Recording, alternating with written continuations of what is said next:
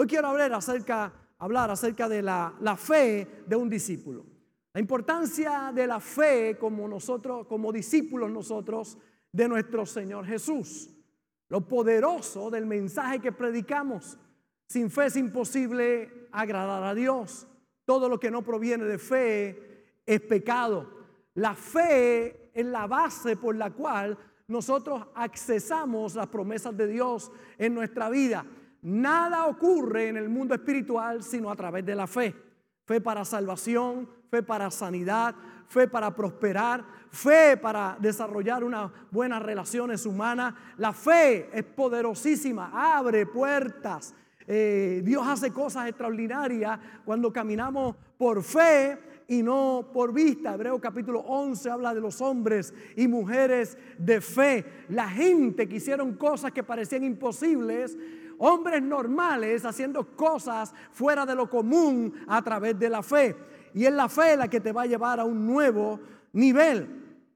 En Lucas capítulo 22, verso 31 dice, dijo también el Señor, Simón, Simón, he aquí Satanás os ha pedido para zarandear, zarandearos como a trigo. Y Jesús le, le dice en esa misma oración, pero yo he rogado por ti, yo he orado por ti para que no tengas problemas. No, no dice eso ahí. Satanás te ha pedido para zarandearte como a trigo, pero yo he rogado por ti para que tu fe no falte. No le dijo, he orado para que el problema no venga, he orado para que no tengas dificultades, sino he orado para que tu fe no falte. Jesús le dijo, mi oración por ti, Pedro, es para que la fe no te falte. Mire qué poderosa e importante es la fe. Porque pueden venir problemas, pero si tú estás en fe, cosas lindas van a ocurrir. Y dice, y tú, una vez vuelto, confirma a tus hermanos. He orado para que no te falte la fe. Usted no puede pensar que una oración que Dios va a contestar es que no tengas problemas. Alguien fue donde un pastor y le dijo, ore pastor para que no tenga más problemas. Y el pastor dijo, muy, muy, ok, muy sencillo, levanta tus manos, Padre, te pido que te lo lleves para el cielo. No, pastor, pastor. ¿Cómo usted va a orar así, que se muera? Ay, pero ¿por qué, pastor? Bueno, porque los únicos que no van a tener problemas son los que están en el cielo. Mientras esté aquí en la tierra, en el mundo, tendré esa aflicción. Más confiar yo vencido al mundo. Muchas son las aflicciones del justo, pero de todas ellas te librará el Señor. Así que para los discípulos no es un espanto, no es una tragedia tener problemas. Lo que no puede faltar, los, problemas no te van a faltar, pero lo que no puede faltar es la fe. Los discípulos entendemos el poder que hay en la fe, porque pueden haber muchos problemas, pero si yo tengo fe en las promesas de Dios, oye, cosas lindas van a ocurrir en nuestra vida. No sé si alguna vez usted ha visto eh, un campo de trigo.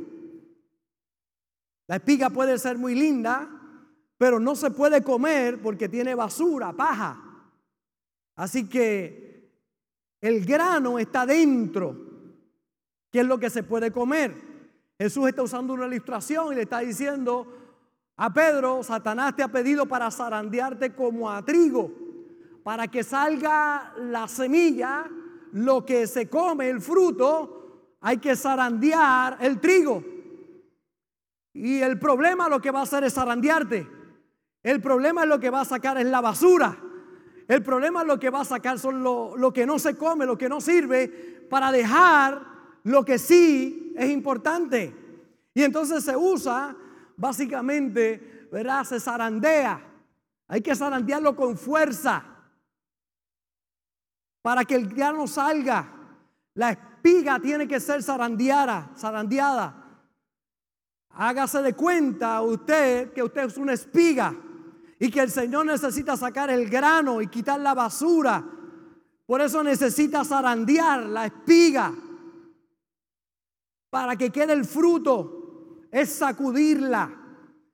Luego de que el trigo es zarandeado, el grano queda mezclado con basura, ¿verdad? Es como si lo pudiéramos traducir en lo que ocurre, es una confusión, no se sabe si hay basura o grano, pero el viento del Espíritu Santo sopla y la basura se va y el grano se queda.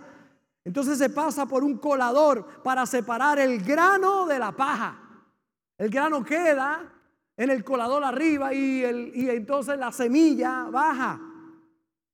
La única basura que queda es aquella que aún tiene un grano que tiene que ser limpiado.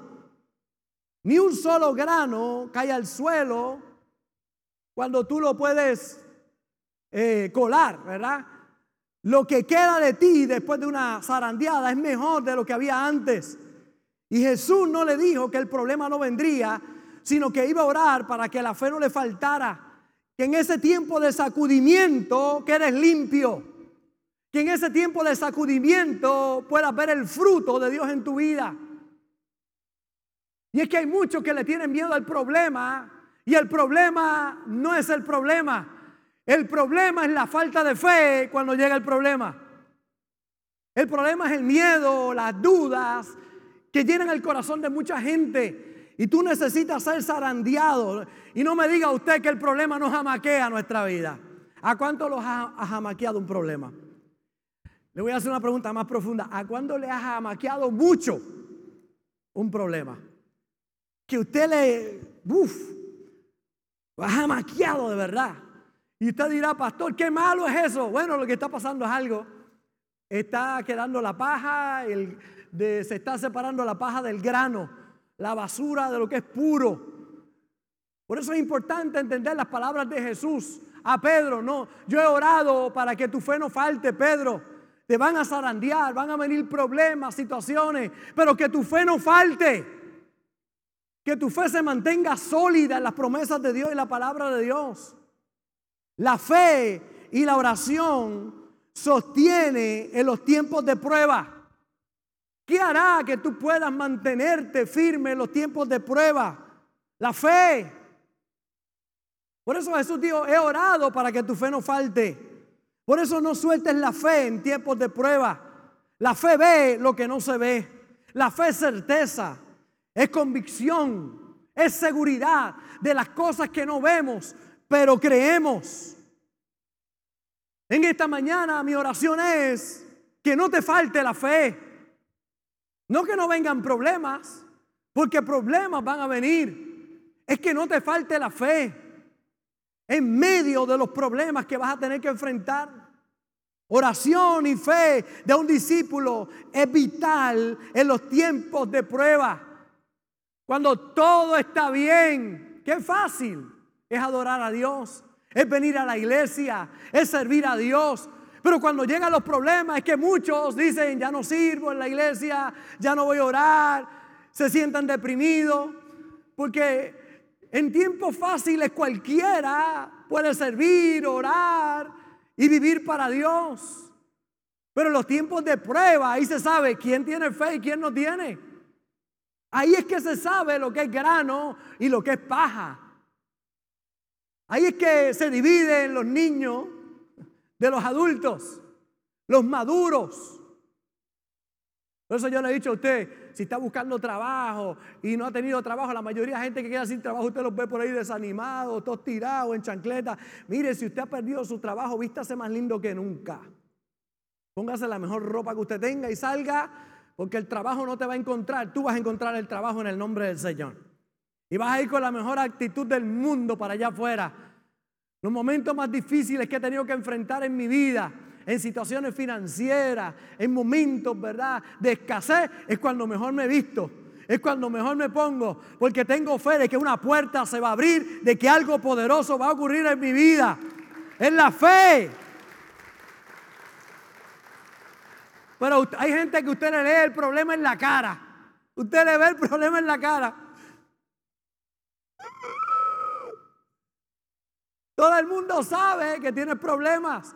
Y no es que no venga la tristeza, mi hermano. Claro que viene la tristeza. Pero los discípulos sabemos que el problema puede llegar, pero Dios tiene una salida y Él me dará juntamente con la tentación la salida para que yo pueda soportar y pasar al otro lado. Tengo fe de que voy para adelante. ¿Cuántos tienen fe que le van para adelante? ¿Tengo fe? Un discípulo tiene fe. Los discípulos enfrentamos los retos con fe y no con duda, con fe y no con confusión, con fe y no con miedo, con fe. Porque los discípulos usan la fe. Por eso el Señor le dijo, he orado para que no te falte la fe.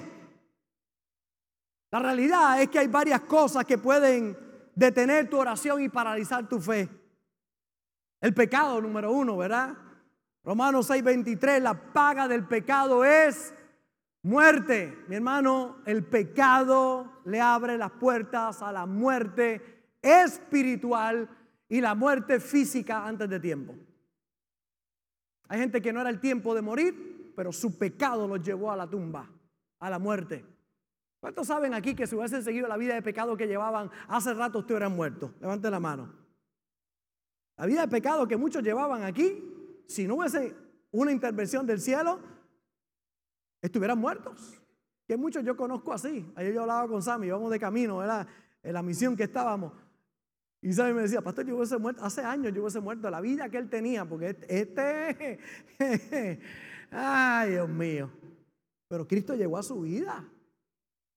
Si no hubiese llegado el Señor, él no estuviera ahí. Ni hubiese podido disfrutar de sus hijos ni de la familia que tiene, ni de la madre que tiene, porque aunque usted no lo crea, Sammy tiene madre. Y buena que es, pues se llama Gloria. Y ayer me mandó arroz con pollo, ahora la amo más todavía. Arroz con pollo y habichuela. Yo estaba en casa allí orando y preparándome, ¿verdad? Para, y, me llama Sammy y me dice, mami hizo arroz con pollo, patay. Ahora voy, ¿a dónde? ¿Dónde? Yo te la llevo y ahí me lo mandaron. Qué rico. Aunque usted no crea, Sammy tiene madre. Y esa madre, pero oye, no hubiese visto nada de eso. Nada de eso. Y yo no hubiese comido arroz con pollo ayer si este desgraciado hubiese sido pecando. Era un desgraciado porque estaba fuera de la gracia de Dios. Desgraciado, fuera de la gracia. Ahora, es, ahora tiene la gracia de Dios, un agraciado ahora. ¿Cuántos ahora son agraciados? ¿Cuántos tienen la gracia de Dios? ¿Cuántos eran unos desgraciados antes? ¿No tenían gracia? ¿Gracia qué es? ¿Favor?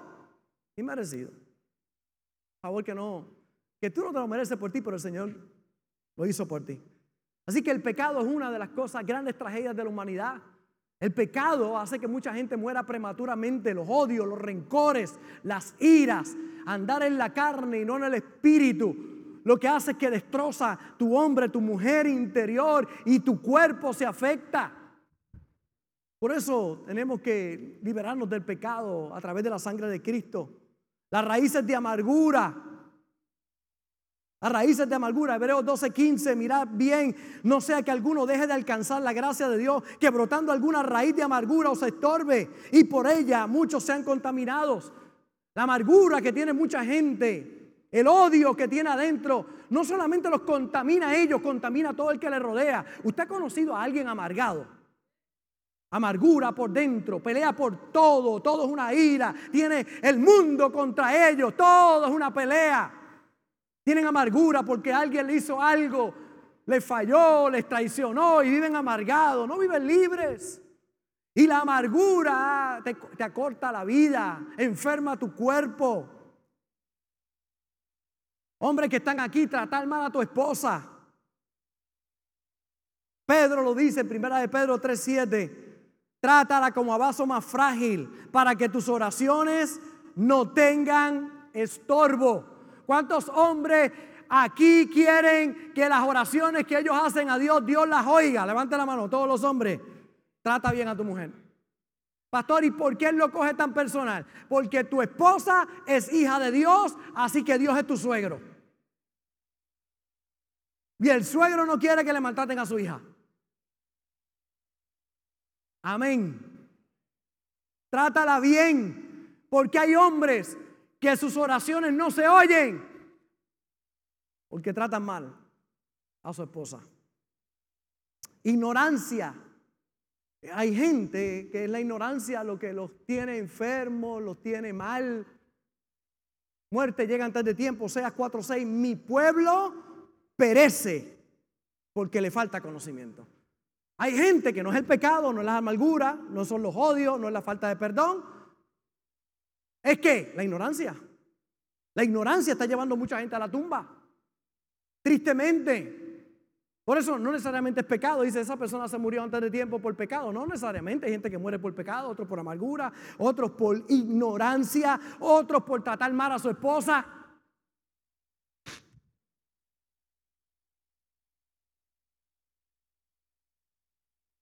Y lo que nos compete en el día de hoy, falta de fe. Lucas 17, 6. Entonces el Señor le dijo: Si tuvieras fe como un grano de mostaza, podrías decir a este monte: Desarráigate, plántate en el mar y os, os obedecería. Porque hay gente que hoy no está viendo la mano de Dios en su vida por falta de fe. Por falta de fe. Porque si tuvieran fe como un grano de mostaza, y hemos dicho aquí en el pasado, fe como un grano de mostaza no es fe del tamaño de un grano de mostaza, es fe como el grano de mostaza tiene fe, que siendo la más pequeña de todas las semillas se convierte en la más grande de todos los árboles, donde los, donde los pájaros vienen y hacen nidos sobre el árbol. Es la más pequeña de todas las semillas, pero tiene una fe tremenda. Quizás hoy lo que estés viviendo es pequeño, pero si tienes una fe tremenda, será como la semilla de mostaza, que vas a crecer y vas a crecer y, los, y vas a crecer tan grande que los pájaros van a hacer nido. Fe como un grano de mostaza. No es fe pequeña, es fe como el grano. Es el más pequeño, pero va para adelante. Los discípulos tenemos fe. Por eso son cosas que estorban. Hay algunos que piensan que Dios no contesta solo porque ellos están en pecado. No, hemos dicho hay otras razones por las cuales no las oraciones no se contestan. También le añadimos a esto, la verdad es que no también es una respuesta. Hay oraciones que no se contestan porque Dios dijo no. Y no también es una contestación. Porque a veces no te conviene y Dios tiene algo mejor para ti. Y quizás no te contesta la petición como tú la querías, pero lo hace mucho mejor de lo que tú pensabas. Porque quizás también no es el tiempo. Yo quiero otro nieto otra nieta más. Pero cuando Vicky quede preñada, va a tomar nueve meses, tengo que tener paciencia. Yo no puedo decir, quiero el nieto ahora y que salga ahora, no va a salir ahora. Va a tomar canto. Cuando ella quede preñada, nueve meses. Para poder ver la criatura. Y a veces tú quieres las cosas inmediatas, pero hay cosas que toman tiempo. Lo que no puedes nunca es dejar de creer. No puedes dejar de creer. Los discípulos usan la fe. Por eso en el día de hoy hablo con hombres y mujeres, discípulos, que usan su fe. Yo he hecho oraciones que parecen que no se han contestado, pero con el tiempo me doy cuenta de que Dios siempre tuvo el control. Por eso lo que nunca puede pasar es dejar de creer.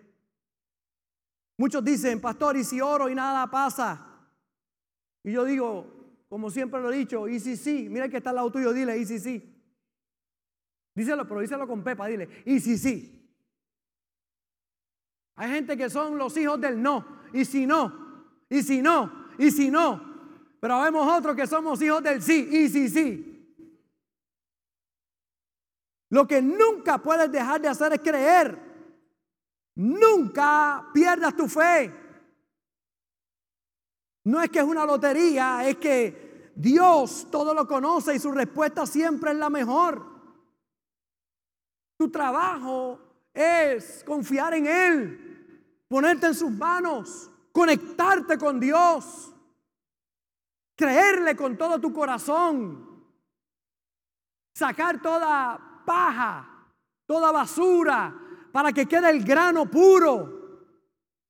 Las dudas, los rencores, la amargura, la ignorancia, el pecado. Pedro, te van a zarandear, pero he orado para que no te falte la fe. Para que en el momento difícil mantengas tu fe. Las oraciones no tienen fecha de vencimiento. Por eso cree con todo tu corazón que pasa el tiempo.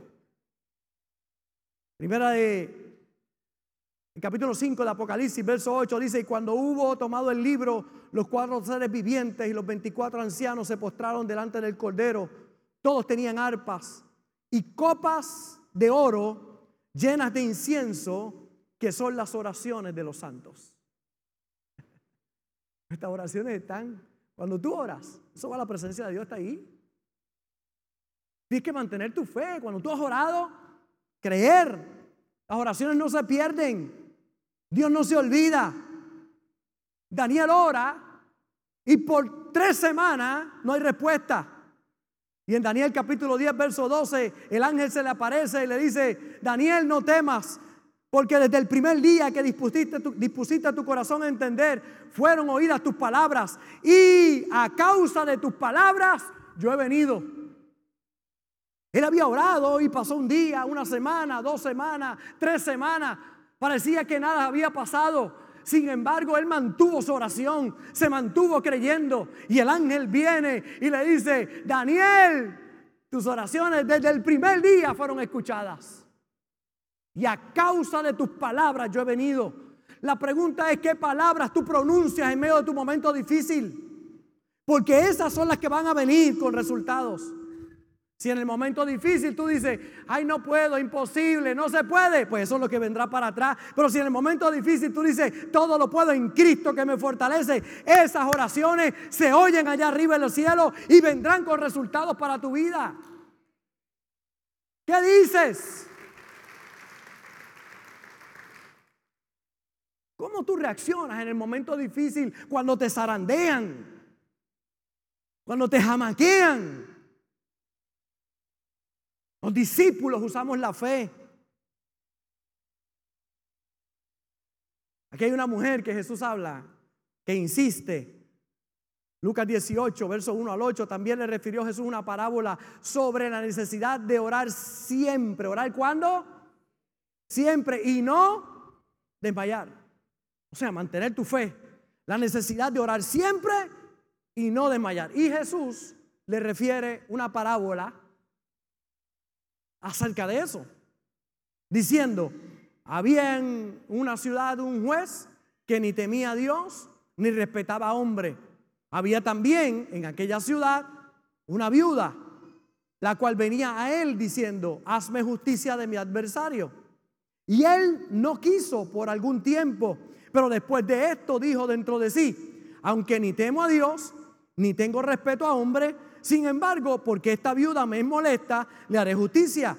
No sea que viniendo de continuo me agote la paciencia. Y dijo el Señor, oí lo que dijo el juez injusto. Y aquí Jesús le pregunta a sus discípulos, ¿y acaso Dios no hará justicia a sus escogidos que claman a Él día y noche? ¿Se tardará en responderles? Os digo que pronto les hará justicia. Pero cuando venga el Hijo del Hombre, hallará fe en la tierra. Jesús le dice, mira, hay un juez injusto, ni teme a Dios, este hombre es terrible, pero hay una mujer, viuda, que va y dice, hazme justicia todos los días. Y el juez injusto dice, oye, ya me cansa y para que antes que me agote la paciencia le voy a dar eso. Dice, si eso lo hace un juez injusto, imagínate cuánto Dios. Dios es un Dios justo y bueno. Aquellos que clamamos día y noche, y nos mantenemos en fe creyendo. Aquellos que hemos oído su palabra y la hemos creído con todo nuestro corazón. Y de nuevo, no necesariamente será como tú esperas, pero yo te digo, será mejor y con el tiempo lo vas a descubrir. Lo que nunca puede pasar es dejar de creer. Número dos, la fe y la oración te conecta con la salvación. Hechos capítulo 10, Cornelio está orando en aquel tiempo. La salvación en los judíos, pero no en los gentiles. El pueblo escogido por Dios judío y no gentil. Sin embargo, aquí hay un gentil que aparentemente no cualifica, pero que está orando. Y el ángel se le aparece en Hechos capítulo 10, verso 1, y le dice, Cornelio, tus oraciones y tus ofrendas han subido delante de Dios como un memorial. Y ocurre algo realmente extraordinario. Mientras Cornelio está orando por la salvación de él, de los suyos, orando y ofrendando, la Biblia dice que Dios le habla a Pedro. Pedro está a millas de distancia, no se conocen. Pero cuando Cornelio está orando, Dios está conectando a este hombre que ora con aquel otro que tiene un propósito como apóstol del Señor. Y Dios le habla a Pedro y le dice, Pedro, hay alguien que tú vas a ir a su casa porque cosas lindas están pasando en su vida y te voy a conectar con él. El poder de la oración. Cuando oramos, la salvación llega. Por eso ora por tus seres queridos, porque Dios los va a tocar, Dios va a abrir puertas. Los discípulos tenemos fe, porque confiamos que cuando oramos, Dios conecta los puntos, Dios trata con las personas. Hay muchos orando por confinados en las cárceles, y sin embargo, yo no conozco a muchos de esos familiares Podría decir a todos de ellos, no los conozco, a los familiares de los confinados, y ellos están orando por ellos. Ahí tócalos en la cárcel, háblale Señor. Y entonces yo no los conozco, pero Dios tocó el corazón de toda una congregación y de ministros que vamos a la cárcel a predicarle el Evangelio. Y yo no conozco a esos padres, pero Dios los conoce. Yo no conozco sus necesidades, pero Dios las conoce y nos conecta. Pastor, ¿qué le hace usted ir a las cárceles? La oración de madres que están orando de padres que están orando, de hijos que oran por sus padres, de nietos que oran por sus abuelos. Toca abuelo en la cárcel, papá. Dios obra. Y yo no los conozco, pero Dios me toca a mí para yo ir. Lo que hace la oración. La oración conecta las cosas. Pastores, que a mí nadie me conoce, yo no tengo recursos, yo no tengo pala. No importa. Si tienes fe, Dios te va a conectar. Va a venir gente que te va a decir, oye, yo no sé por qué, pero yo, yo tengo que ayudarte. Cosas extraordinarias. Es impresionante lo que la fe puede hacer. Este texto se lo enseñé hace muchos años a Tito. Se ha convertido para Tito uno de los textos preferidos. Como para mí, Isaías 55:5. He aquí llamarás a gente que no conociste y gente que no te conocieron. Correrán a ti por causa de Jehová tu Dios y del Santo de Israel que te ha honrado. Gente que no conociste y gente que no te conocieron correrán a ti por causa de Jehová tu Dios. Todos los emprendedores de esta iglesia, todos los empresarios y comerciantes de esta iglesia, todo aquel que tiene fe, los discípulos que tienen fe, es una palabra poderosa. Qué poderoso saber que voy a llamar gente que no conocí y gente que no me conocieron correrán a mí. Vienen clientes del norte, del sur, del este y del oeste. Viene bendición, puertas se van a abrir. No los conozco, pero Dios los conoce. Y cuando yo doblo mis rodillas y oro, ay, empiezan a conectarse las cosas. Cosas se empiezan a conectar. Tres, Dios te va a conectar a través de la fe y la oración. Saulo de Tarso, perseguidor de la iglesia, Hechos capítulo 9, respiraba amenaza de muerte contra los cristianos. Era Saulo, que luego lo conocemos como el apóstol Pablo. Saulo era un ángel de la muerte. Perseguía a los cristianos para matarlos. Y este muchacho respiraba odio. No sé si alguien, alguien aquí tiene alguien que respira odio contra ti. Que respira odio, que te odia, que quiere tu mal. Ese era Saulo persiguiendo a la iglesia. Pero Dios se encuentra con este hombre y va en la cabalgadura, va para, para ir a perseguir cristianos. Pero un rayo del cielo lo achueca, cae al piso, queda ciego y le dice, ¿quién eres? Y Dios le contesta, Jesús le contesta, yo soy Jesús a quien tú persigues. Porque si alguien te está persiguiendo a ti, pensando que es a ti que te persigue, se equivoca. Está persiguiendo al Señor porque el Señor lo coge personal. Y le dijo, yo soy Jesús a quien tú persigues. ¿Qué hago? Le da unas instrucciones, ve y espera allí. Se queda ciego el hombre.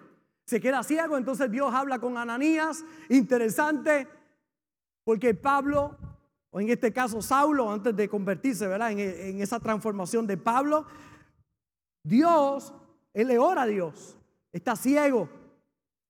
Señor, ten misericordia de mí, ayúdame, perdón por perseguir. Entonces Dios le habla a Ananías. Ananías está orando allá y Dios le habla a Ananías. Ananías, ve y ora por Pablo, por Saulo de Tarso. Y cuando usted busca la historia, se da cuenta que, que Ananías le dice, Señor, ¿tú sabes quién es ese? Ese tiene una libretita negra, anota las cosas. Ese es un ángel de la muerte. Ese es Ananías. Dios le está hablando, ve y ora por Saulo de Tarso. Señor, ese persigue a la iglesia, ese mata gente, mata cristianos. Tú me estás mandando allí, ve, ora por él. Mi hermano, cuando tú oras, Dios te conecta. Y ahora llega Ananías para orar por Saulo y cuando llega está ciego, le pone las manos, ora por él y Dios sana a Saulo y ahora lo vemos convertido en el apóstol Pablo. Escribe más de tres cuartas partes del Nuevo Testamento. Un hombre usado por Dios. Yo no sé qué estás pasando en tu vida, pero los discípulos tienen fe. Tenemos fe. Tenemos fe. Pastor, es que usted no conoce ese marido que yo tengo. Usted no conoce mi suegra, pastor. Gracias a Dios. Pastor, usted no conoce el problema que yo estoy pasando. Yo sé que no lo conozco. Es que es grande. No importa cuán grande sea, no pierdas la fe. Porque de Saulo de Tarso Dios cambia apóstol Pablo. Cree por tu hijo, cree por tu esposo, cree por tu familia, cree por tu esposa, por tu suegra. Cree también.